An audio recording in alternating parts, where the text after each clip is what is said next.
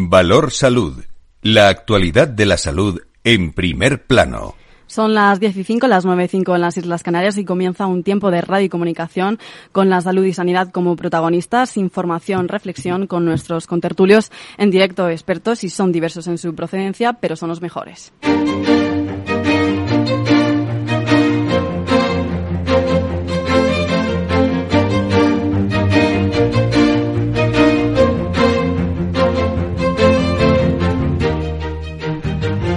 Valor Salud es un espacio de actualidad de la salud con todos sus protagonistas, personas y empresas. Con Francisco García Cabello. Muy buenos días, ¿cómo están? Primer viernes de junio y habitualmente nuestro director de Valor Salud, Francisco García Cabello, estaría aquí presentando a todos ustedes este programa, pero hoy nos hemos intercambiado papeles y yo, Laura Muñetón, será quien lleve esta emisión que espero que la disfruten y eso sí, la próxima semana estará de vuelta con todos ustedes, Francisco. Entre temas importantes de salud, el Ministerio de Sanidad ha confirmado este jueves un total de 156 casos positivos de viruela del mono, lo que supone 14 casos más de los notificados este miércoles por el laboratorio del Centro Nacional de Microbiología del Instituto de Salud Carlos III. Hasta la fecha, el Instituto de Salud Carlos III ha recibido muestras pertenecientes a 328 casos sospechosos de monkeypox, o más conocido como viruela del mono. Por su parte, desde el Gobierno, la ministra de Sanidad, Carolina Darias, ha anunciado la llegada de unos pocos tratamientos contra la viruela del mono que llegarán con carácter inminente, lo decía así, alrededor de 200 dosis de la vacuna Invanex. Mientras tanto, España está a la espera del proceso de compra masivo del antiviral que está realizando la Autoridad de Preparación y Respuesta ante Emergencias Sanitarias de la Unión Europea. En cuanto al COVID, ¿qué novedades tenemos? Pues la ministra de Sanidad, Carolina Darias, ha sugerido que los mayores de 80 años y los residentes en residencias de mayores reciban la segunda dosis de refuerzo contra la COVID-19 cuando lleguen las vacunas adaptadas a las nuevas variantes.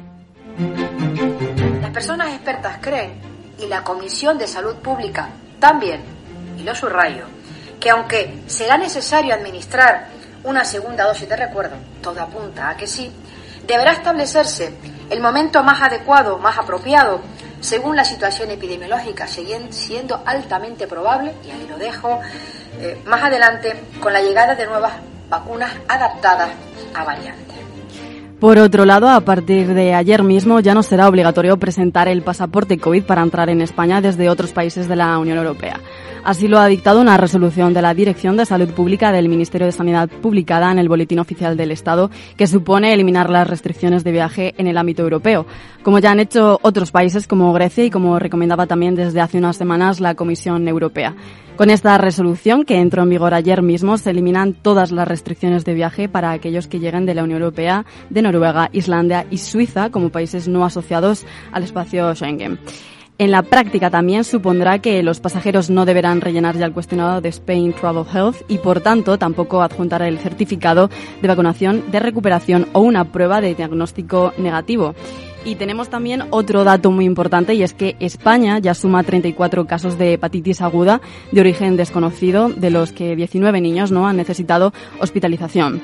Tres han sido ingresados en unidades de cuidados intensivos y uno ha sido trasplantado, según el informe publicado este mismo miércoles, ¿no? Por el Centro Europeo para el Control y la Prevención de Enfermedades. Bueno, pues como ya ven, con todo esto nos lo vamos a llevar a tertulia y enseguida con todos ustedes.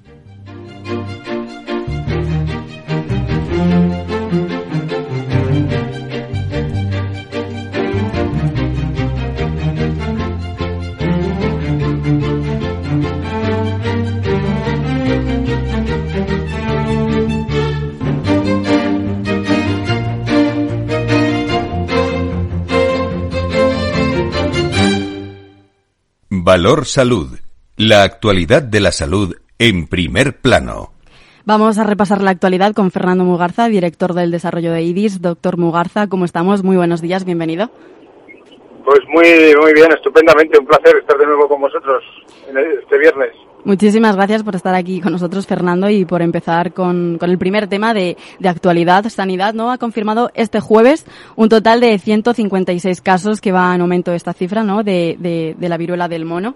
¿Es suficiente esas dosis que ha, que ha dicho la, la, ministra de Sanidad, Carolina Darias, para, para poder enfre enfrentar esta, esta enfermedad? Hombre, lo primero que hemos de tener en cuenta es que eh, la viruela humana, que es, bueno, digamos que de la misma familia que la viruela del mono, se erradicó ya en el año 79-80, ¿no? Por lo tanto, aquellos que estamos vacunados o que nos vacunaron pues en los años anteriores, pues, lógicamente tenemos una inmunidad eh, razonable, ¿no? Por encima del 80% respecto de respecto de, lo que sería la viruela del mono, ¿no? Eso, eso en primer lugar. En segundo lugar, eh, bueno, pues ahí están también las medidas de prevención que nos están diciendo que tenemos que, tener eh, precaución y cuidado, ¿no? En las vías de transmisión, tanto en la vía de contacto directo con fluidos como desde el punto de vista de, contacto respiratorio, ¿no? Por lo tanto, eso, ese tema también es importante. Y yo creo que en definitiva lo bueno es que tenemos disponibilidad de esa vacuna y yo, pues, por la evolución de los casos, pues espero que lógicamente las autoridades pues hayan hecho los cálculos correspondientes y por lo tanto pues que sean suficientes para, para lo que tenemos ahora y para lo que pueda venir.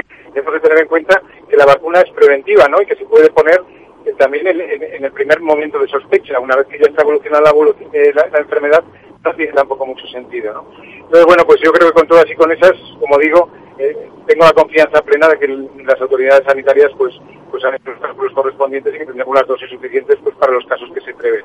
Y en este caso, ¿tú, tú qué medidas, a lo mejor, aparte de lo que puedan tomar las, las autoridades, eh, llevarías a cabo? Bueno, pues eh, eh, como tenemos conocimiento de lo que son las vías de transmisión, pues en primer lugar ese contacto con fluidos, pues lógicamente humanos, me refiero, pues, eh, pues, pues, pues tener mucha mucha precaución y mucha prevención, ¿no? Eh, todos, todos sabemos cómo se transmite también por relaciones sexuales, por ejemplo, y por lo tanto, pues todo lo que sea el contacto con fluidos eh, en ese sentido, pues, pues, pues tenemos que tenemos que poner toda la atención posible, ¿no? Tenemos además, la, estamos acostumbrados a lo que ocurrió con el, con el tema del AIDS, del síndrome de inmunodeficiencia adquirida, que también se producía también esa transmisión por, por ese tipo de mecanismo sexual, ¿no? Y, y, sabemos las medidas de protección, ¿no? Por lo tanto, en ese sentido yo diría que serían similares. Y luego, por supuesto, evitar los contactos eh, con, con, las personas infectadas, ¿no? Que presentan toda esa sintomatología, especialmente a nivel dermatológico, de una forma bastante, bastante eh, aparente y, y, quiero decir que se puede puede eh, identificar fácilmente, ¿no? Y luego en vía respiratoria, pues también tenemos el antecedente del SARS-CoV-2, del COVID-19, lo tenemos recientísimo y de hecho lo tenemos conviviendo con nosotros todavía. Por lo tanto, todo lo que sean también medidas de prevención primaria, lavado de manos muy importante, aireación también muy importante, el tema de las mascarillas en los casos en los que se prevea que puede haber ese, ese contagiado, ¿no? Pues también es muy importante y esa distancia, ¿no? Por lo tanto, yo creo que hay dos modelos que tenemos muy claros desde el punto de vista de prevención primaria, que es el SARS-CoV-2 COVID-19 en su mecanismo de transmisión respiratoria y otro que es, por ejemplo, el, síndrome de inmunodeficiencia adquirida en su mecanismo de transmisión también, pues por vía por vía sexual en contacto con fluidos, ¿no? Yo creo que eso, con eso yo creo que es más que suficiente si somos responsables, somos conscientes y, bueno, y tenemos la idea de que, oye, de que somos susceptibles, ¿no? De, ser contagiados. Insisto, especialmente en aquellos que no están vacunados, que son aquellos que no han recibido la vacuna de la viruela humana y que serían aquellas personas nacidas a partir de, pues, de los años 80. Bueno, pues si te parece, Fernando, también aquí tenemos en directo a Tomás Merina, miembro de la Junta Directiva de, ASPE. Muy buenos días, eh, Tomás, ¿qué tal? Buenos días, Laura, y buenos días, Fernando.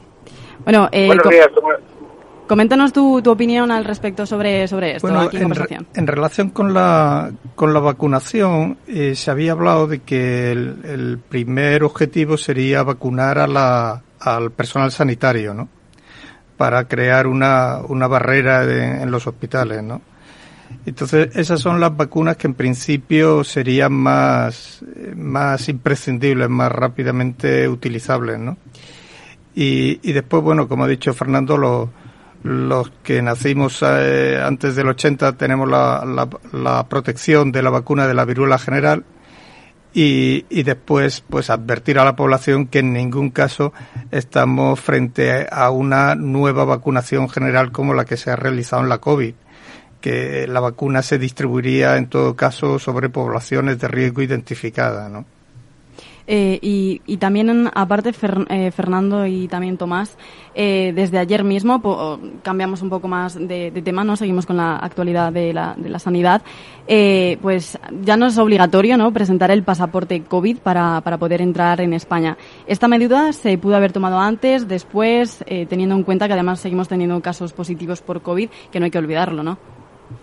Bueno, eh, claro, el pasaporte COVID va perdiendo su eficacia. La, prácticamente todas las naciones que están que tienen porcentajes altos de vacunación se está dejando de, pedir porque ahí también no se puede olvidar el efecto de, rebaño al, al estar eh, vacunados un, poblaciones por encima del 80% hay hay un efecto indirecto no para incluso para aquellos que no están vacunados no dentro de grandes masas de, territorio, ¿no? Como pueda ser todo lo que es eh, Norteamérica, toda Europa, pues el pasaporte COVID está va, va, perdiendo su eficacia. Otra cosa son los países de Asia, el tema de China con, con su objetivo de casos cero, ¿no? Donde ahí pues todavía no se ve el final del, del túnel de, esta pesadilla del COVID, ¿no? Fernando, tu opinión. Sí, bueno, pues eh, totalmente de acuerdo en ese sentido, en ese sentido con Tomás, ¿no? Tenemos que estar muy atentos a, a, la monitorización que hacen las autoridades sanitarias y los expertos, los epidemiólogos, ¿no?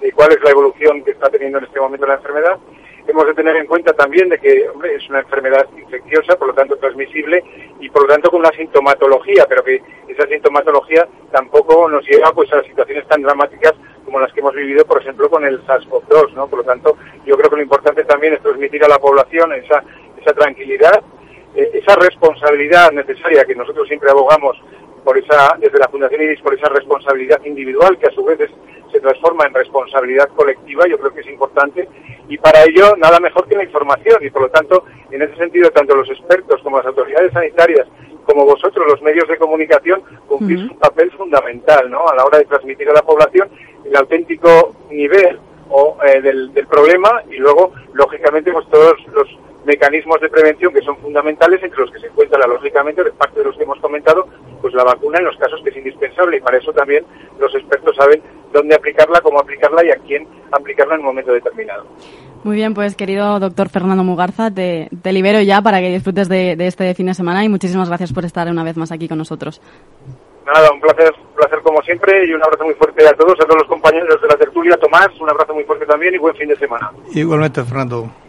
Bueno, Tomás, eh, seguimos porque hay, hay un tema ¿no? muy, muy preocupante y es que las listas de espera estructurales se han visto gravemente acentuadas por esta crisis de la COVID-19 que ha obligado ¿no? Eh, en gran parte a que haya una concentración de todos esos recursos en torno, eh, en torno a la pandemia. Entonces, ¿qué nos puedes comentar sobre esto? ¿Qué opinas al respecto? Bueno, claro, el, el COVID ha cambiado por completo eh, la, estrategia sanitaria en el, quizá en Occidente, pero de forma particular en nuestro país, ¿no? Hay que tener en cuenta que pues, desde marzo del año 20 aquí, eh, apenas menos de 18 meses, perdón, no, no 24, en 30 meses todas las camas hospitalarias han estado, el 20%, digamos, en media de las camas hospitalarias de todo el país han estado ocupadas por una enfermedad que antes no existía. Es decir, que tenemos toda la patología que había antes del COVID, más ahora el 20% aproximadamente que está ocupado por enfermos COVID. Claro, eso implica que hemos perdido la capacidad de, de, un, de una quinta parte del sistema sanitario, ¿no? Eh, el país tiene, tiene que repensarse su, su estrategia. Lo primero que ha ocurrido ha sido un aumento de las listas de espera. Un aumento de las listas de espera que aún no conocemos en su exacta medida, porque lo que hay es mucho retraso en los diagnósticos y mucho retraso en las primeras consultas los pacientes han dejado de, asistir, se han perdido revisiones, se han perdido pruebas de, detección precoz de, temas del cáncer. Entonces, claro, esto está originando una, una, una gran bola que se, se ve en las listas de espera, ¿no?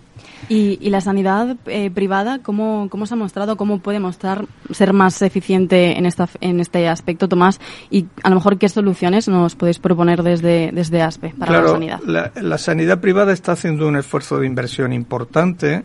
¿eh? Hay un proyecto importante en, en Zaragoza, hay proyectos en, en Madrid, y continuamente hay un rosario de, de, nuevas de nuevas aportaciones de la sanidad privada, ¿no? Porque claro, no hay que olvidar que en, en Madrid en particular el 40% de la población tiene aseguramiento privado. De ese 40% aproximadamente la mitad son funcionarios del Estado, que es el único sistema sanitario que tiene, y el otro 20, el otro 20% tienen doble aseguramiento. Claro, la sanidad privada en, los grandes núcleos ocupa un papel fundamental, ¿no? Pero es que la sanidad privada también empieza a, tener una presión asistencial muy elevada, ¿no?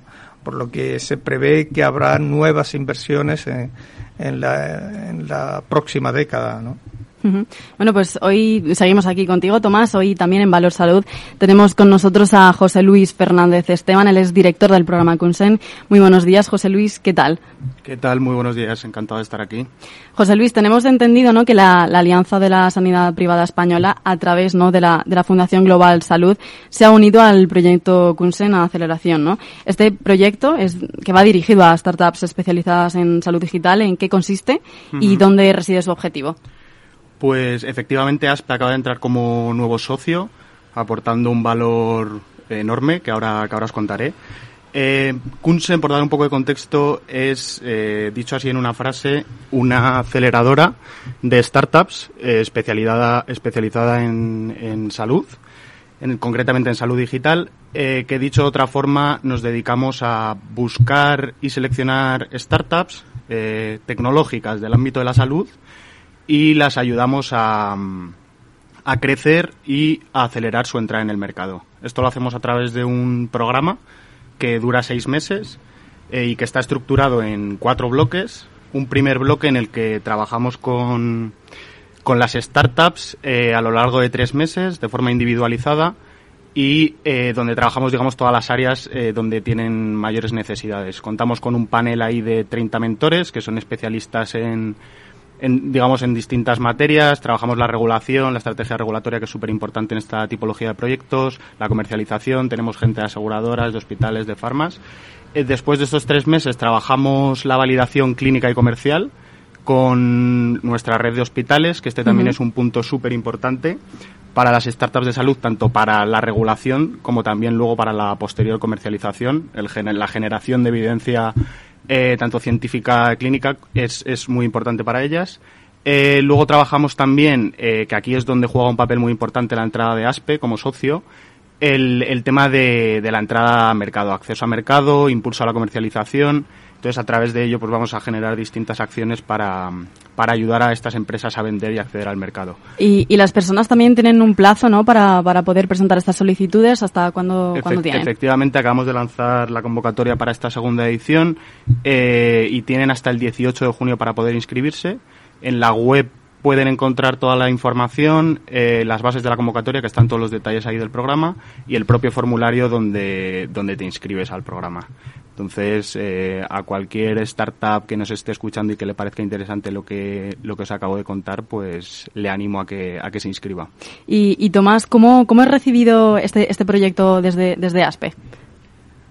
Bueno, pues con un gran interés, ¿no? La, eh, la sanidad está en constante evolución y hay que, se trata de, de, de crear un vínculo, de crear un puente entre los jóvenes emprendedores que tienen nuevas ideas para afrontar los problemas de la cotidianidad, de la sanidad y crear un vínculo con los hospitales. De lo que se trata en la aceleración es de, de coger a esta startup, llevarla al ámbito hospitalario y que pueda allí probar sus prototipos, probar su, sus nuevos programas, probar sus nuevas soluciones a, los problemas de, cotidianos del día a día.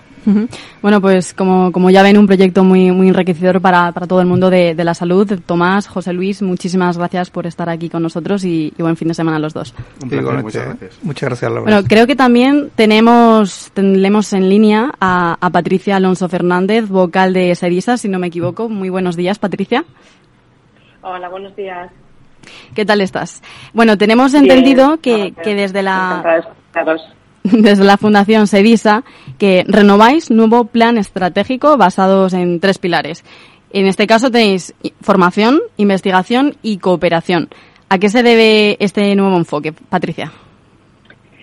Eh, nosotros desde SEDISA y especialmente desde la Fundación SEDISA ya sabéis que perseguimos desde hace tiempo eh, ahondar no solo en la eficiencia y en la mejora de resultados, que siempre irá eh, de la mano de la mejora en la equidad, sino hacerlo fundamentalmente de la mano de la profesionalización.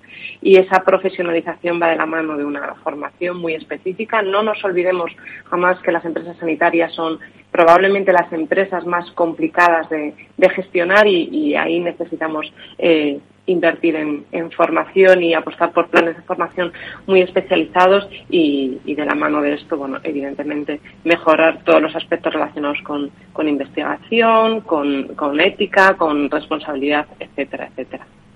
Y, esto, ¿cómo, cómo, ¿cuál ha sido ese acogimiento por parte de, de SEDISA y a lo mejor también los empleados o las personas que también se quieran apuntar a todo, a todo esto?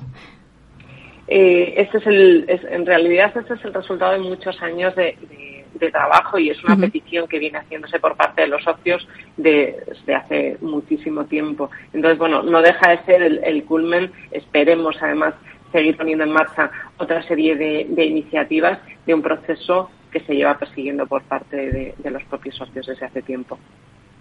Sí, y, y luego mm, respecto al, a, a, próximos eventos que, tenéis organizados desde SEDISA, ¿qué, nos puedes comentar, Patricia?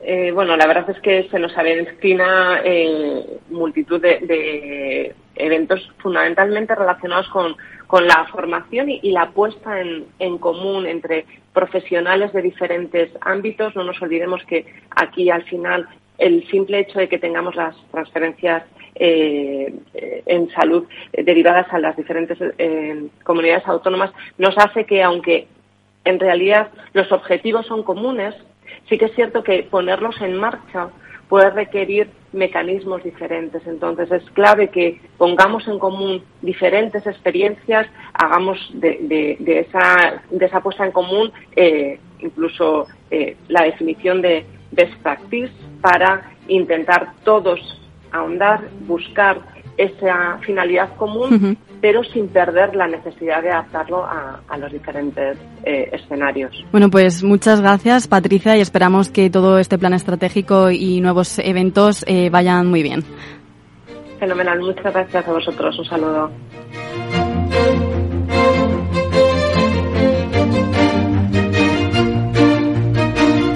Valor Salud desde la actualidad la salud al alza.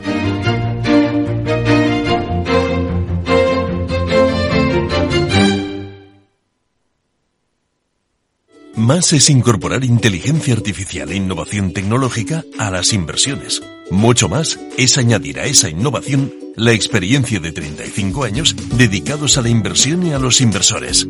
En Renta 4 queremos ofrecerte mucho más. Por eso evolucionamos, para que no tengas que elegir más experiencia, más innovación. Renta 4 Banco. ¿Quieres más?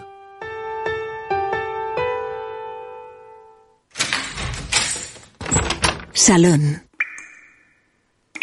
Gotera. Todo seco.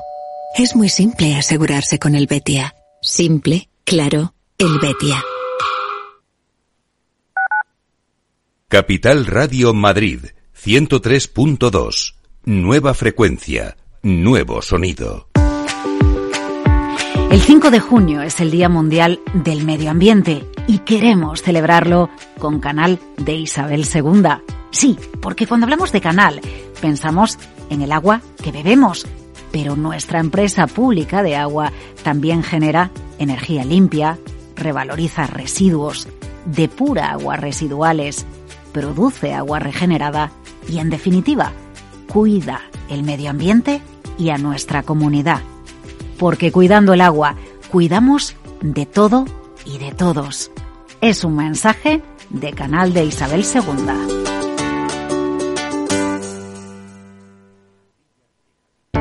Para personas inquietas, Capital Radio.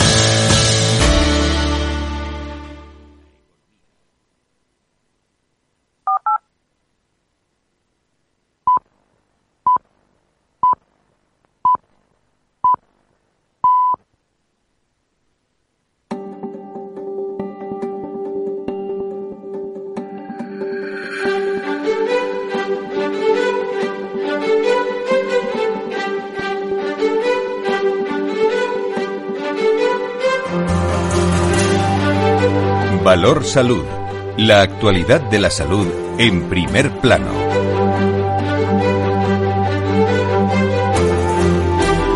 Bueno, son las diez y media, las nueve y media en las Islas Canarias y ahora vamos a tener una entrevista muy especial con Marta García. Ella es enfermera coordinadora de trasplantes de la Organización Nacional de Trasplantes y responsable también del programa de donante altruista de la ONT. Nos va a explicar en qué consiste el programa donante altruista. José María, adelante. Estamos con Marta García, enfermera coordinadora de trasplantes de la Organización Nacional de Trasplantes y responsable del programa de donante altruista. ¿En qué consiste este programa? Bueno, pues realmente los donantes altruistas eh, renales son personas que tienen eh, la voluntad y, y, la necesidad de hacer este tipo de donación a personas que, a pesar de no estar en su entorno, personas absolutamente desconocidas para ellos, pues eh, sienten un compromiso social eh, y sienten pues eh, esa empatía hacia las personas personas que están enfermas y que necesitan de un trasplante. Entonces bueno pues son personas que se ponen en contacto con la organización nacional o se ponen en contacto con el sistema sanitario en general y transmiten esa, esa voluntad y ese deseo de hacer la donación que en muchos casos son trasplantes de riñón, o sea, personas que se van a quedar sin un riñón de, por vida. Sí, efectivamente. En nuestro país existe este programa eh, sola y exclusivamente para la donación renal. Y, sí, es un órgano que todos tenemos de manera duplicada y que con una correcta selección del donante pues eh, se puede garantizar eh, la, la, supervivencia y la calidad de vida a lo largo de toda su, su, expectativa de vida sin grandes sin grandes problemas, sin grandes dificultades. Es decir, si comparamos la, la calidad de vida y la supervivencia de estas personas con la población general, podemos decir que incluso eh, las expectativas de vida son mejores, puesto que es una selección muy muy positiva de personas que tienen un estado de salud excelente. ¿De qué números estamos hablando? ¿Cuántas personas son donantes altruistas ahora mismo en España? Pues en nuestro país realmente eh, no es un gran número de personas, pero eh, sí que es cierto que en países de nuestro entorno, como son Holanda o Reino Unido, pues la actividad de donación altruista es mucho mayor. En España la donación de vivo en general es un pues es una, una parte eh, de la donación renal en general en nuestro país, no muy desarrollada, puesto que tenemos, como, como ustedes saben, unas tasas de donación de donantes fallecidos excepcionales, ¿no? Somos eh, el país que ostenta las mayores tasas de donación eh, procedente de, donantes fallecidos del mundo. Eso es posible que, haya hecho que la donación en, en, vida no se haya desarrollado todavía a su potencial máximo ni suficiente y por tanto la donación altruista, que es una porción también eh, más pequeña de la donación de vivo en general, pues todavía tenga un potencial de desarrollo. En nuestro país desde el año 2010 que se, que se crea este programa, pues sí ha habido bastantes personas interesadas en ese tipo de donación.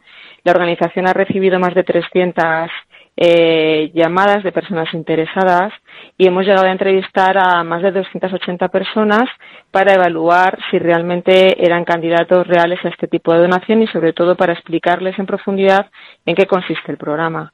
Y finalmente, eh, de todas estas personas entrevistadas han terminado siendo donantes reales 18 personas en España. Estas 18 personas han generado eh, la posibilidad de hacer un trasplante de, de, unas características excepcionales a 55 pacientes en lista de espera.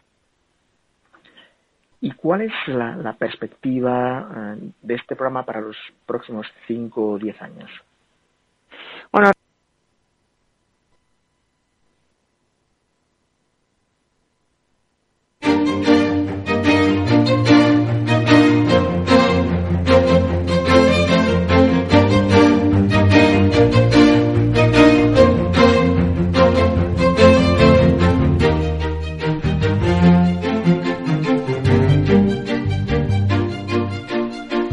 Bueno, muchas gracias José María y también seguimos con nuestro programa en salud y a esta hora vamos a hablar con el doctor Jorge Alió, él es catedrático en oftalmología en la Universidad Miguel Hernández y es reconocido también como uno de los 100 mejores médicos científicos de España y también el único español entre los 100 oftalmólogos más influyentes del mundo según la revista de Ophthalmologist. Doctor, muy buenos días.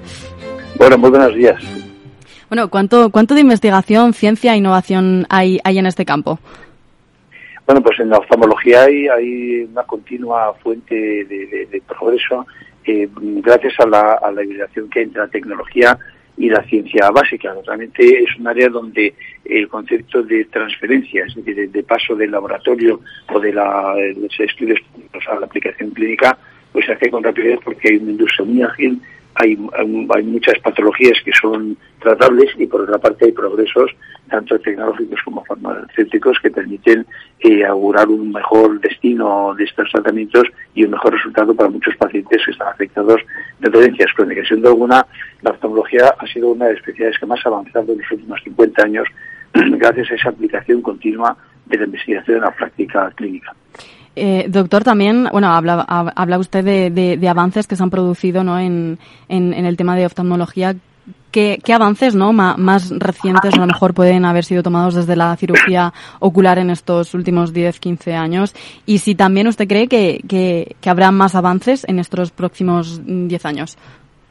Muy bien, pues lo primero es que hay, hay toda una serie de innovaciones y de nuevos tratamientos que a lo largo de los últimos años han aparecido y se han consolidado. Por ejemplo, en el tema de, la, de lo que es la óptica del ojo, la óptica del ojo, el ojo es un elemento óptico, la mejora de este elemento óptico mediante cirugía con láser en la córnea, por ejemplo, para corregir la miopía o la hipermetropía o incluso el astigmatismo y la presbicia, o lentes intraoculares novedosas que permiten, además de, de, poder dar diversos focos, el mejorar la calidad visual de los pacientes que están afectados de, anomalías visuales como la catarata o de efectos refractivos que son tratables mediante implantes de lentes.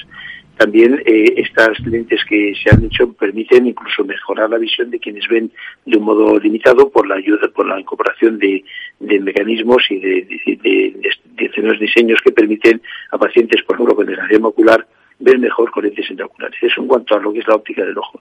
En cuanto a lo que es la recepción de la señal visual en la retina, hay muchas enfermedades de la retina que hoy se pueden tratar y que antes no podían hacerlo gracias a innovaciones farmacológicas. Por ejemplo, las inyecciones intraoculares que se ponen en los procesos tales como la degeneración ocular en la retinopatía diabética han permitido mantener la visión a millones de personas en todo el mundo. Avances en el tratamiento del glaucoma mediante moléculas nuevas eh, que permiten tratar a los pacientes con glaucoma mejor o operaciones que utilizando diversos eh, métodos como son microválvulas o láseres permiten ayudar a que el paciente controle la tensión de una manera mucho más eh, adecuada y sin usar medicación que a veces es y todo esto pasando pues por toda una serie de innovaciones que ha habido a nivel de la cirugía vitro-retiniana que ha mm, vivido momentos de, gran esplendor en cuanto a su desarrollo y sobre todo en cuanto a sus resultados que son mucho mejores de los que eran antes. En suma tenemos una especialidad brillante que ha avanzado en la cual se ha hibridado la investigación básica con la tecnológica y la aplicación y donde tenemos ahora pues que en los últimos 10 años ha dado un salto de gigante toda la posibilidad de mejorar procesos patológicos que siendo frecuentes y afectando a mucha gente pues permite mejorar la calidad de vida en edades donde se está todavía muy bien o incluso en jóvenes donde por tener determinadas enfermedades pierden en edad productiva la visión. Eh, y doctor eh, Jorge, imagino también que, que de cara a, retos a futuro, no, igual que pasa en muchas otras áreas de, salud, la oftalmología también se enfrenta a, se enfrenta a, retos a futuro. Eh, ¿qué, retos, no, eh, valga la redundancia, ve usted cerca, no? Mira, hay son la clave del futuro de, mi especialidad. Uno es, sin duda alguna, la terapia regenerativa, la cirugía regenerativa. Vamos a tener un futuro en el cual no van a ser necesarios, yo creo que con seguridad en los próximos 20 años, órganos de trasplante, sino que seremos capaces de crear órganos, es decir, tejidos que crecen de células troncales de las madre de seres humanos para transformarlos en órganos que podemos implantar, por ejemplo, la córnea, y que permitirán de esa manera evitar el trasplante de córnea con los grandes problemas inmunológicos y de, complicaciones a veces que tiene en casos graves.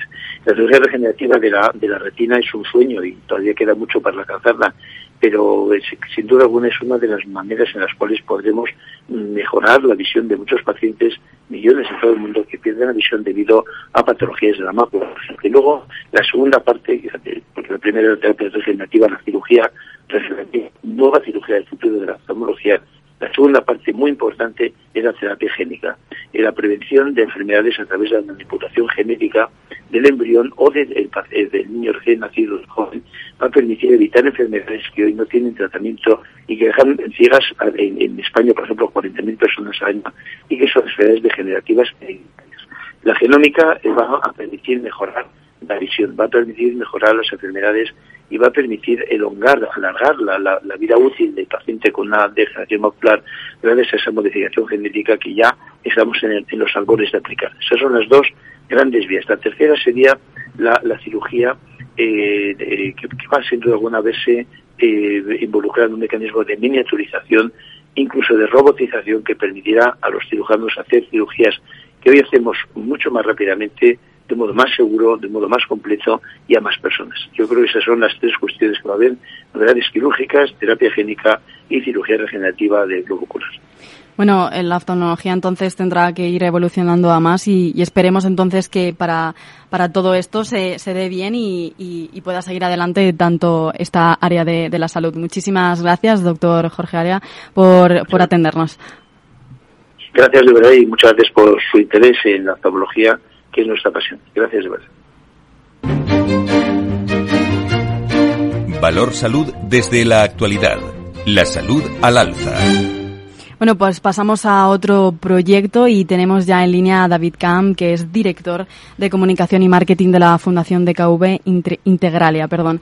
Muy buenos días, David. Hola, buenos días. Bueno, sabemos de, hace poco ¿no? que, DKV ha anunciado 10 proyectos finalistas de la segunda edición de DKV Impacta. Eh, David, cuéntanos, ¿por qué, ¿por qué nace DKV Impacta?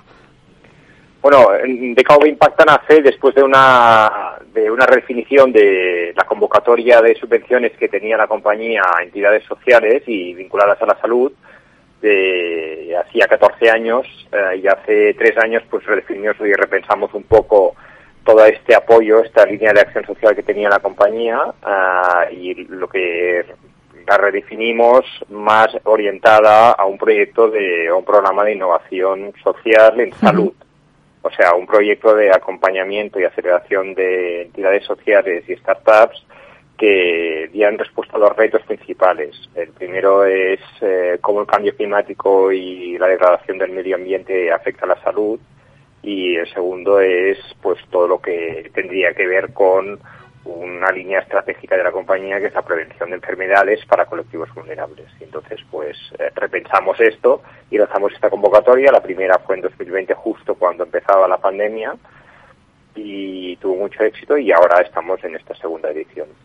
Y, en, estos proyectos ¿no? que, estáis dando bueno, relevancia al, medio ambiente y también a la, a la salud mental, ¿cómo, cómo los vais a, llevar a cabo para tratar estos temas? Bueno, la verdad es que mm, específicamente salud mental no es, lo que pasa es que es verdad que ahora ah, nos, nos, nos, llegan bastantes iniciativas sobre, sobre el tema de salud mental, ¿vale? Porque con la pandemia, y todos sabemos, pues ha aflorado eh, pues todo el, contexto de salud emocional y salud eh, no salud mental ah, en, colectivos como los jóvenes los adolescentes las personas mayores también vale y especialmente pues esto se, se agrava más con colectivos vulnerables no en riesgo de exclusión social o con vulnerabilidad. Entonces lo que hemos hecho es una llamada a iniciativas, como os comentaba, de entidades sociales, de fundaciones y asociaciones y también de emprendedores sociales que pudieran presentar propuestas al entorno de esto, de estas temáticas. Y pues lo que esta convocatoria tiene como dos fases. La primera es eh, un reclutamiento de, de proyectos. Eh, se han presentado 143 candidaturas, de las que hemos seleccionado 10 en esta primera fase y hay una segunda. Y, estos 10 los hemos seleccionado en base a una serie de criterios vinculados pues a la escalabilidad del proyecto, la, la replicabilidad, el impacto social, eh, el modelo de, de, negocio, de generación de ingresos, etcétera. ¿no? Y luego hay una segunda fase, hacemos este acompañamiento a estos 10 proyectos y luego hay una segunda fase en la que, en base también a estos mismos criterios y un comité de selección en el que hay personas internas de BKV y externas, pues eh, se, se, seleccionan cinco, de los que estos cinco reciben una financiación de 15.000 euros por parte de BKV. Y esto les, les ayuda para entendernos con este, entre comillas, capital semilla, ¿no? De, de, empuje y de arranque, ¿no? Son proyectos que ya están en marcha, ¿eh? la mayoría, pero que necesitan una revisión, necesitan también una mentoría, una tutoría y también pues el valor diferencial de ese proyecto es que eh, salen unos cuantos eh, personas de nuestros equipos de DKV que con su tiempo libre pues tutorizarán a cada uno de los proyectos. Estamos muy contentos porque forma parte de la estrategia de voluntariado corporativo de la compañía y pues también vale la pena. Y aparte también de estos 10 proyectos, ¿no? Tenéis, tenéis otro que es Desayuno a Salud y también hay que destacar, ¿no? Que impulsa esa alimentación y hábitos de vida saludable. Bueno, no, Desayuno a Salud es uno de estos 10 proyectos seleccionados en el COVID Impacta, ¿vale? Es la Asociación Sofía para la Promoción de la Salud. Sí. Eh, ¿Vale? Y y básicamente pues enfoca hacia lo de S3 de salud y bienestar y proporciona herramientas y nociones básicas sobre alimentación a niños y niñas. Encaja mucho con, una línea de trabajo que la compañía, que DKV tiene ya desde hace, muchos años, que es todo lo que tiene que ver con la prevención de la obesidad infantil y de adolescentes, en, en, la, en el que DKV ha hecho bastantes estudios ha lanzado iniciativas, eh, ha documentado buenas prácticas que hay en España y fuera eh, sobre este tema y es una, es una preocupación eh, en la que pues hemos como compañía intentado generar un conocimiento para no solo los clientes sino para todos los grupos de interés. Bueno, pues David Camps, director de comunicación y marketing de la Fundación de KV Entregalia. Desde Valor Salud esperamos que estos proyectos no tengan buena acogida y puedan seguir adelante y, muchas de estas personas pues puedan disfrutar de ellos.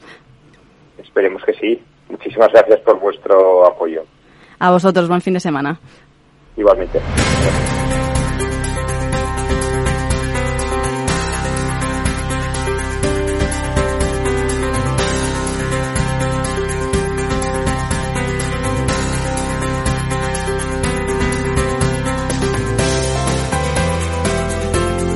La salud al alza. Valor salud.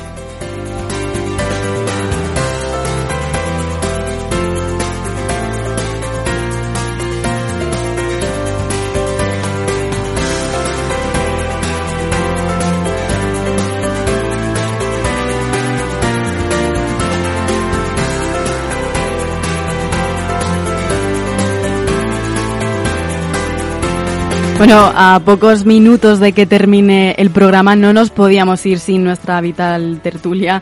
Está, yo creo que ya está con nosotros, tenemos a Antonio, ¿no? bueno, ya, me acaban de avisar que también está Nacho. Muy buenos días a los dos, ¿qué tal estáis? Buenos días, buenos días a todos.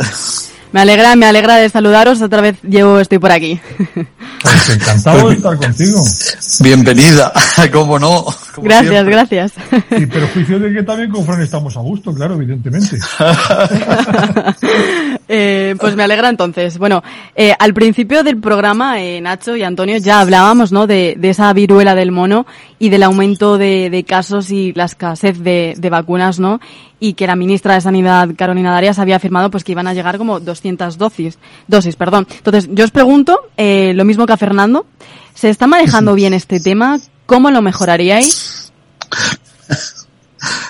Bueno, bueno, ya sabes que nosotros no somos médicos, ¿eh? ninguno de los dos tenemos esa, esa ventaja. Mira, a mí, eh, el opinión, Fernando, me ha dejado muy tranquilo cuando ha dicho alguna ventaja tenemos que tener los que peinamos canas, eh, que bueno que los que ya estábamos vacunados de antes, pues que teníamos una ventaja, o eso he querido entenderle yo, que eh, lógicamente eh, eh, yo por lo menos fui vacunado de la viruela, pues en la época en que era absolutamente necesario, imprescindible eh, vacunarse de viruela porque no estaba erradicada. Hay esa diferencia, ¿eh? hay esa diferencia entre jóvenes y, y, y otras generaciones. Y menos jóvenes y menos, y menos jóvenes.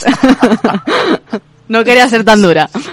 Bueno, no, no lo ha sido, no lo ha sido la realidad, la realidad, pero efectivamente eh, somos menos jóvenes, pero somos jóvenes. Yo por lo menos así me sigo sintiendo, ¿no? Eh, así bueno, es, así es. volviendo al tema, ¿no? Eh, entonces, vamos a ver, yo creo que aparte de que no hay mucha información y que se nos cuenta solo la parte que se nos cuenta, como en casi todas estas cuestiones, sobre todo en la información que ha facilitado el, el Ministerio, pues eh, bueno, tenemos que estar tranquilos porque la gente en general está tranquila, pero pero detrás de todo ello eh, vuelve a haber una incertidumbre importante. No sabemos exactamente lo que está pasando. No hay realmente, desde luego las vacunas en ningún caso se están eh, aconsejando como de aplicación general, como se hizo con la del COVID, sino que es eh, únicamente para determinados grupos de riesgo, para determinadas personas. Y bueno, ya pocos que haya, la verdad que con las vacunas que hasta ahora están disponibles, con el número de vacunas, pues mucho no sé si se va a poder hacer. Por lo tanto, bien gestionado, bien gestionado, mm, bueno, mm, no parece, pero vamos a esperar un poco más. Antonio. Bueno, pues yo de, monos sé poco, ni, médico ni veterinario, pero, pero hombre, sí que es cierto que socialmente hablando, que de eso un poco más sabemos y psicológicamente parece que hemos recuperado cierta normalidad, donde lo que venimos a ver es que la población no está, no está tan, preocupada y hablando de ello, más allá del comentario café, ¿no? Yo creo que nos ha saturado bastante el tema del COVID y la normalidad es confiar en las, en las administraciones públicas que se trabaja bien, salud pública, con sus, como está apuntando Nacho, con una, sus deficiencias, sus mejoras necesarias, pero confiar que al final las cosas se acaban resolviendo. Entonces, tranquilidad y si nos dan algún tipo de instrucción, pues tomarla y aplicarla, ¿no? Y, también el tema del, pasaporte COVID, que bueno, ya, ya, no va a ser obligatorio presentarlo eh, para poder entrar a, España. ¿Qué, ¿Qué, opináis? ¿Ha tomado esta medida muy pronto, eh, muy tarde, a lo mejor en diferencia o en, comparación ¿no? con, otros países de la Unión Europea? Bueno, eh, es un tema delicado en el sentido de que el tratamiento que se le está dando al pasaporte COVID por su obligatoriedad es muy diferente según los países y, y nos estamos encontrando con que hay determinados países que lo exigen y a personas que necesitan una dosis que de otra forma o ponerles una dosis de la vacuna que de otra forma igual no se pondría porque si no no van a tener eh, el, el, papel, el documento necesario para poder entrar en otro país. Eh, yo creo que con la evolución que estamos teniendo, eh, las decisiones en ese campo, bueno, pues están siendo, yo creo que las adecuadas conforme a la línea en que se va evolucionando. Eh, ¿Por qué no hay una, una norma o por qué no se aplican los mismos criterios en todos los lugares? Bueno, pues eh, esto lo hemos visto en toda la, en toda la pandemia suceder. Y luego eh, me parece importante lo que, lo que decía Antonio también respecto a la, este tema de la viruela del mono, ¿no? Y es que la gente, los ciudadanos, las personas, necesitamos ya una cierta tranquilidad y por eso este asunto yo creo que también se está mirando en este momento con un poco más de sosiego que lo que podía haber eh, sucedido en meses anteriores, pues con otras olas de la pandemia, con otras, con otras eh, eh, variedades del virus, las mutaciones que hacía y, que hemos vivido a veces momentos un tanto mm, complicados, ¿no? En ese sentido. Yo creo, que al final es una medida eh, legítimamente, socialmente no legitimada, por así decirlo. La legitimación lo da la sociedad, ¿no? Una medida, ¿no? La, no la legalidad, la legitimación. Y yo creo que la sociedad ahora mismo está en una fase, no sé si científicamente correcto o incorrectamente, la sociedad ya, no, ya no está en las medidas del COVID. Y yo creo que económicamente y socialmente estamos en un momento donde hay que abrir y, y, tirar para adelante, ¿no? Eh, porque hay que normalizar la, sociedad y, la vida y la vida totalmente, Y por tanto la economía, porque es un tema grave también, si no. Bueno, pues eh, tenemos que seguir muy muy de cerca todo todo este tema y a ver cómo va evolucionando va evolucionando todo, ¿no? Otro dato también importante, Nacho y, Antonio, ¿no? Que, que, preocupa también es que España suma ya 34 casos de hepatitis aguda de origen desconocido, ¿no? Y que 19 niños han necesitado hospitalización y tres han sido ingresados en la UCI. de este tema, ¿Qué, qué, podemos, qué podemos decir para, para los oyentes y más que, todo para el tema COVID? Porque mm, salimos de uno, entramos a otro, no, no, no, se para. yo creo que, que, que, no podemos hacer una, eh, coger cada, una disección de cada, de cada patología, de cada, porque hay unas gravedades ahí que cada vez que coges una patología que es bárbara. Han sido ingresados eh, en la. Empezando, pero por cosas tan sencillas como la obesidad. La obesidad no es una cuestión estética que también es un problema, no es un factor de riesgo que también lo es, es una enfermedad y las consecuencias son gravísimas. Entonces, si empezamos a, a, sacar eh, punta a todo, realmente la, la, población lo que va a hacer es autoconfinarse en casa y no va a salir de su casa porque evidentemente los riesgos que hay son muchos, ¿no? Lo digo un poco para salirme de la pregunta que no sé cómo responder toda la hepatitis porque no, no tengo ni idea de cómo se está gestionando. Era, era pregunta, pregunta difícil, pero vamos, tal y como, como, estamos viendo de que salimos de una enfermedad y entramos en otra.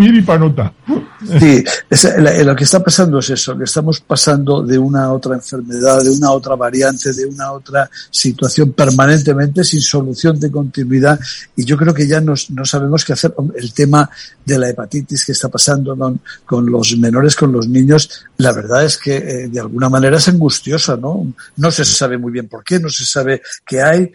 Eh, la gravedad, bueno, pues en unos casos es, muchísima y en otros eh, es, está más controlada y lo que nos eh, genera, lo que estamos viendo es que, que, hay tantas opciones de incertidumbres en estos temas de la, de la salud que necesitamos eh, luz, que necesitamos luz en la salud para que se nos aclaren estas cuestiones y poder mantener esa tranquilidad. No, yo no me atrevo a hablar tampoco, como le pasa a Antonio, de este asunto, eh, de porque la información es, es eh, todavía no es mucha, el tema es importante y, y, entonces, bueno, pues mejor callarnos a veces. Hay, hay, hay unas teorías que lo relacionan con, la, con el COVID, no lo sé.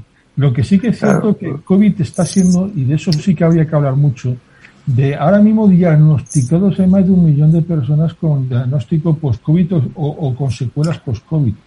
Y eso, pues podrá ser honesto, pero sí que es cierto que hay un trabajo científico de ordenación del proceso existencial y de abordaje de estos enfermos que lo son crónicamente, a lo mejor temporalmente o a lo mejor con más tiempo, depende de cada uno, con mayor o menor gravedad, que va a haber que hacer un seguimiento, analizarlo. Hay una, es una nueva patología que ha venido a quedarse. La fase aguda, los contagios, nos preocupa menos, pero este es un tema que está afectando mucho a las empresas, por ejemplo, con las bajas, ¿no? Y que tampoco son bajas muy claras, porque, porque evidentemente, ¿qué me está pasando? ¿Tengo, una, tengo un problema o lo que realmente tengo es un COVID? Es complejo, ¿eh? Tema complicado que habrá que abordar. No sé si la hepatitis estará dentro de esto o no, lo tendrán que, que decírnoslo, pero, pero bueno, tampoco lo han descartado. tema complejo que, que tendremos que, que seguir eh, estudiándolo y, viéndolo y a ver qué, qué más información eh, nos dan nos dan con ello, ¿no? Bueno, pues Antonio, Nacho, eh, se nos acaba el tiempo ya y, y, bueno, pues muchas gracias por estar aquí con nosotros. Vamos a ver qué, qué nos ha puesto nuestro técnico Félix Franco. Muchas gracias a vosotros. Seguro que algo bueno. Don Félix, algo bueno. Sí. Bueno, pues que paséis, Antonio Nacho, paséis un feliz fin de semana y gracias a todos por escucharnos. El viernes más salud con Francisco García Cabello. Que sean felices. Qué mal sol. Semana.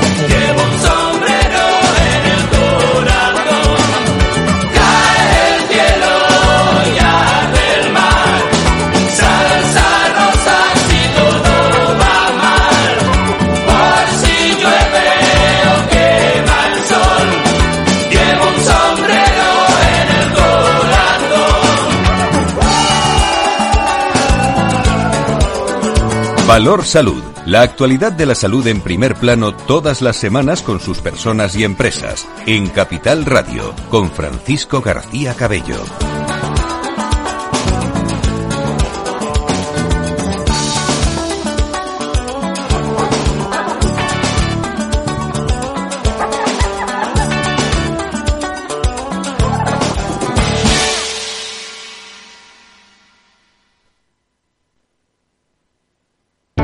Para personas inquietas, Capital Radio. Frente a los impagos, vitamina D la fórmula de información empresarial exclusiva de Informa para minimizar los riesgos y facilitar la toma de decisiones. Descubre Data Powered by Informa, la solución perfecta para tu negocio. Consulta al especialista en Informa.es.